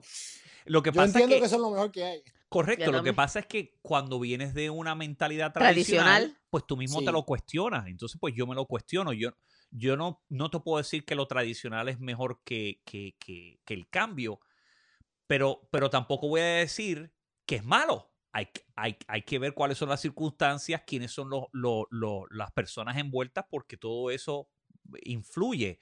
Pero a mi mamá le tomó tiempo entender, no tan solo que crió hijos indep- independientes, sino que, pues, pues que no es una línea recta. La vida no es una línea recta. La vida es muchas curvas y mientras tú mejor te adaptes a, a- a manejar esas curvas, pues yo pienso que mentalmente y emocionalmente vas a estar mejor. A lo mejor económicamente no, ¿ves? Porque eso pues tiene unas variantes, pero si tú mentalmente estás bien y emocionalmente estás bien, lo económico lo puedes resolver joda. más fácil. Claro. Ah, mira, para mí, eh, yo entiendo que una persona para ser feliz en vez de buscar la felicidad, lo que tú estás buscando es un propósito. Mm. Si tú tienes un propósito de algo que quieres hacer, la felicidad viene con eso. Viene. Viene, yo creo que sí. Esa es mi filosofía de vida. Claro, O sea, yo, yo entiendo de que si tú buscas la felicidad, puede ser que sí, que seas feliz, pero también puede ser que seas feliz bien temporalmente. Claro. ¿Entiendes? Claro. O sea, puedes encontrar algo que te hace feliz que es momentario. Y, O sea, y que, que- Y también hay que pensar que uno no está feliz todo el tiempo. Correcto. también, sí. No sí. todos los días uno está Sí, que feliz. no siempre uno high, tú sabes. sí. Exacto, Y que puede haber cosas-. Y puede haber cosas que te hagan feliz que no necesariamente sean buenas para ti. Claro, también. Correcto, También. correcto. Sí. ¿Cómo entonces en ese, para, para cerrar, cómo entonces tú le explicas a, a los estudiantes que quizás están debatiendo querer ser famosos, querer poner el esfuerzo? ¿Cómo, cómo tú les, qué, qué tú le puedes decir a ellos para, para ayudarlos a definir ese propósito? Pues mira, te voy a decir lo mismo que le digo a todos mis estudiantes. Eh, si te metiste en este negocio para hacer dinero, estás mal. Si te metiste en este negocio para ser famoso, estás mal. Si te metiste en ese negocio para impresionar a alguien o porque sentiste presión de que tu familia son artistas y tienes que hacer lo mismo o por cualquier razón que sea de ese tipo, estás mal. Punto. Este negocio lo tienes que hacer porque es lo que quieres hacer tú. Punto. Tiene que ser lo, que- una necesidad que tengas de hacer esto. ujú, Fellini dijo, film is a disease, the cure, more film. Si no sientes esa enfermedad de tener que hacerlo, mi consejo es, no lo hagas. Es demasiado entonces- difícil. Busca otra cosa. Busca otra cosa. Busca otra cosa. Esto sí. es demasiado difícil. Si no tienes esa necesidad de contar historias, de, de expresarte de esa manera, no lo hagas. Hay otras maneras mejores de, de hacer un futuro, de hacer dinero, de hacerte famoso. Hay unas Sí. maneras mejores. Esto tiene que ser algo que you have to have the need. ujú. Tienes que tener esa necesidad dentro de ti de que, mira, no importa lo que sea, esto es lo que yo querría hacer. Y háblanos un poco para hacer este libro que estás terminando, que esperas que salga. ¿Es una novela? Es un- bueno, tengo un par de proyectos. Tengo el proyecto, estoy tratando de financiar un largometraje aquí en Miami, una Ajá. película de horror. Uy, que te vi cool. que pusiste, te vi que pusiste mi website. Está el trailer en el website. Se Ah, llama está. AltX. Sí. Eh, ah, ok, es. ya entiendo. Sí, ok. necesitas ayuda. hicimos- pues mira, hicimos el trailer y lo que estamos, el trailer es nada más como eh, un proof of concept, ¿me entiendes? O sea, Ajá. para conseguir el financiamiento de la película. Eh, o sea, que no es un trailer de una película que está hecha. Correcto. Es lo contrario. Es Para un trailer de para vender. poder hacer. Correcto. O sea, estoy en ese proyecto eh, y entonces estoy terminando, acabo de terminar una novela nueva, ficción, como mi primera novela. Ajá. Se llama Taco Truck Jesus. De la segunda llegada de Jesucristo como un vendedor de tacos. ¡Oh! Eso está Ah, bastante así- interesante. Sí, eh, un poquito de magical realism, un poquito de... Tiene partes que son autobiográficas, porque Ajá. es de, un, es de un profesor en Miami que enseña cine y que se encuentra este personaje que para él puede ser eh, la segunda llegada de Jesucristo. Qué Wow. cookie, me gusta. y- Yo me tengo que poner a escribir. Eh, mira, ya sabes que los boricuas te van a criticar porque tiene que vender mofón en vez de vender ¿Qué? taco. Que, cri- que critiquen. Pero si acuérdate Que que no, el mayor mercado de hispanos en Estados Unidos es el mexicano. Así que mexicano. vamos al Target que nos va a dar los chavos. Aparte de que a Hazme quién el no le gusta un taco, a quién no le gusta un Hombre. taco. ¿A quién no le gusta? Oye, A eso, mí me eso está gusta. interesante, mano. Mira, pues, Eh, eh, de es- verdad, estoy diciendo, si necesitas cualquier ayuda que yo te pueda brindar, eh, Ah, me avisa. Nosotros, yo quiero mudarme para Miami otra vez porque ya yo, Ah, ya pues mis conexiones las tengo.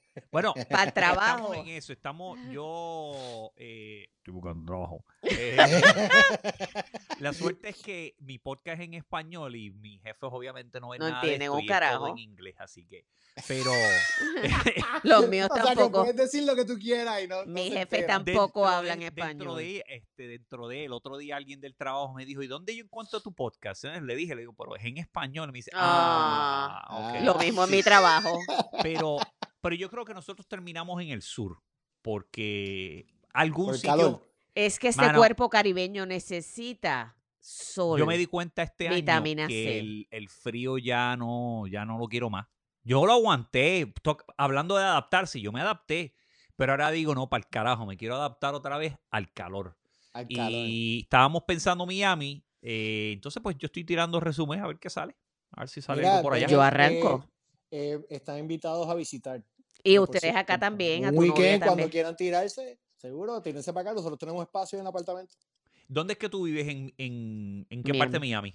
Ay, te voy a enseñar. No Ah, joda, no sí. Te voy a joder, te voy a joder para que, para que- Yo vivo en la 65 y Collins, al frente de la Ay, qué Oh. cabrón eres. En Miami, en Miami Beach. Ah, no, Beach, Beach. No la Beach. Pero es que no sé si veas por el, por el, Mira Sí para se allá. ahí ve. estamos. ¿se Mira. ve? Oh. Ay, Dios, que voy a Ahí llorar. estamos. Qué bien. Saca, qué sácate, bien. llévate el, llévate el telefonito para que Pa' vea, para que vea lo que tenemos. Espérate, te voy a llevar. No, no, porque el Ah, teléfono no Ahí va a ver, estamos. es la cámara. Ah, pues ahorita te llamamos. Sí, sí, sí. Pero- Espérate, espérate, déjame hacerlo para que. Para que nos envidies. Para que nos envidies, porque esto está cabrón. Espérate, que Tavo te va a llevar, espera. Ah, ¿lo van a enseñar por aquí? Tienes que decirme cómo se ve Sí, eh, ahora se ve la ventana, pero que tienes que... Mira, Abre, abre. No, tienes que Eh, abrirla.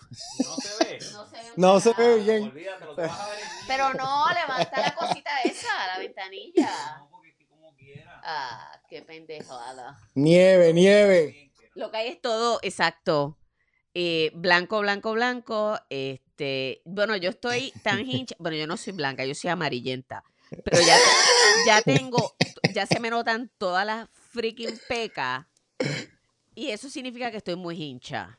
Ya las hincheras, las hincheras. No, eso con este cuerpo caribeño no va, no va. Gustavo que es hincho, bueno, pues sí.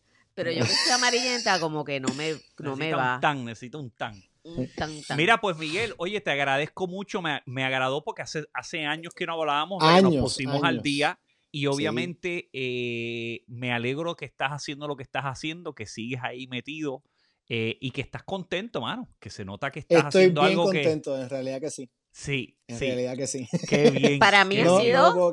Como diría nuestro amigo Humberto Pavón, más que un honor ha sido un jodido, Jodido placer. placer. Gracias. Oye, placer. Espérate, espérate, voy a tirar un poquito de nombres aquí para... Uh, ¿Tú te acuerdas? Diga usted, diga usted. De- aquí hay dos historias que te voy a contar. La primera es Roselyn Sánchez. ¿Te acuerdas de Roselyn Claro. Sánchez? Claro. Que yo tenía un coco con Roselyn Sánchez. Sí. Y, y- y Miguel me dice, Son mucho pa' ti". olvídate de eso, chicos, son mucho mantenimiento, olvídate de eso. Pero ve acá, Gustavo, yo me acuerdo, eh, ¿tú saliste con Selma también? Salí con Selma. Sí, salí con. Selma también. Que era la está- está malita, Ahí está malita ahora. Sí, Eh, ella está malita, es verdad. sí, ella es está verdad. malita. Este, Le eh, mandamos saludos que se, que se, que se, que se, que mejore. se bueno, no- mejore. No, sé si va a mejorarse, pero que se mantenga bien. Se que se mantenga, bien, bien. Que se. Este, mantenga sí, bien. no, pues yo salí con Selma que la conocí, creo que por- fue por ti. No me acuerdo. Eh, bueno, el fue. estudio, en la clase de Estudió baile. allí, estudió Claro. allí. Y entonces, este, y Roselyn Sánchez, que yo le tiré hasta Roselyn. los calzoncillos. Y, y no me hizo caso. Eh, y, y Miguel fue el que me decía, olvídate de eso, Olvídate de eso, no, brother". no. Olvídate de eso. Y yo con el coco, ya tú sabes, quería. Bueno, Este, y hay otra. y mira, mira, te quedaste con Kekilin. Con Kekilin. Exacto. Kekilin. Nada que ver. Sí, y entonces hay una actriz que se llama Julie Benz, que también estudió en, en NYU, que cogió clases en eh, Circle in the Square, que era donde yo lo estaba cogiendo, y a ella yo le envié un ramo de flores. ¿Cuándo fue eso? Tacho, bien pendejo, mano. Bien pendejo. Bien pendejo. A la verdad No te que- las eches, no te las eches Sí, ahora, por Dios. yo, yo, yo era bien pendejo. Le- nada, le, le, le llevo un ramo de flores, se las dejé con el concierge en donde ella vivía y me llamó. Acho, y me paniqué todo. Se Me cagó. paniqué.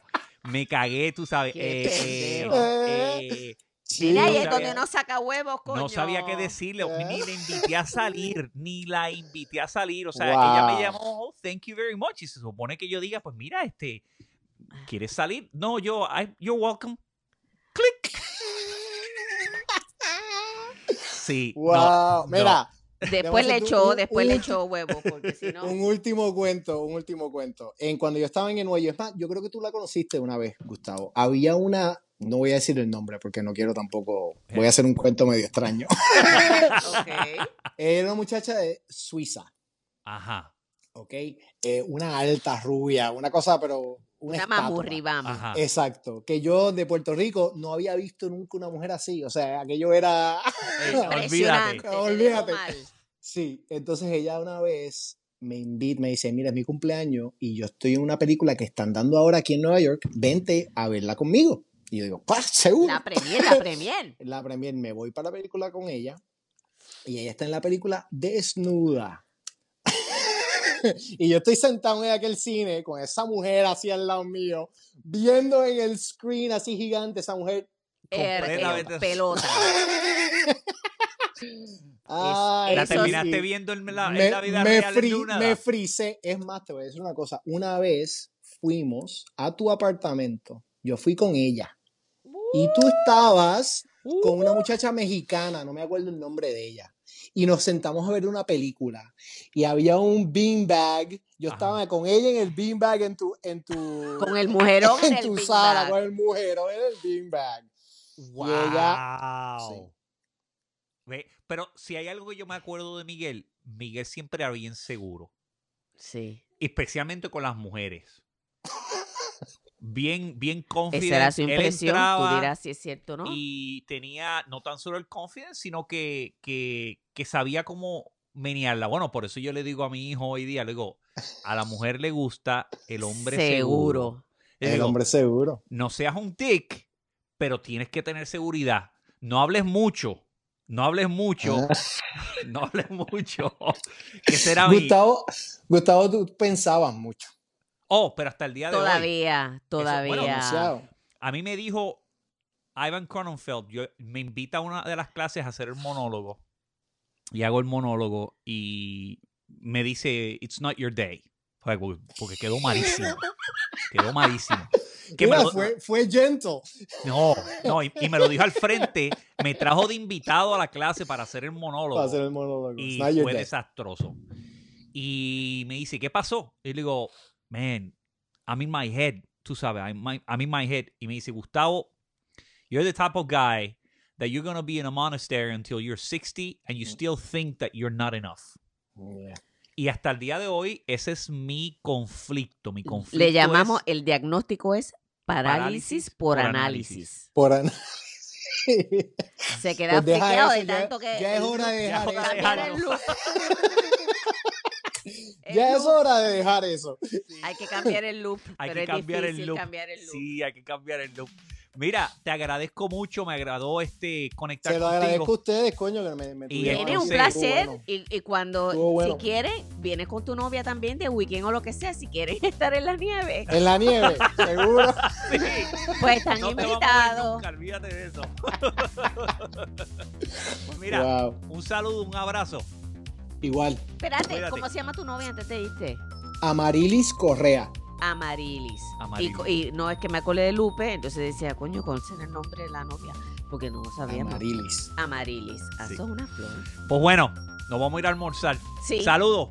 Cuídate. Gracias. Un placer. Cuídense. Abrazo. Cuídate. Bye bye.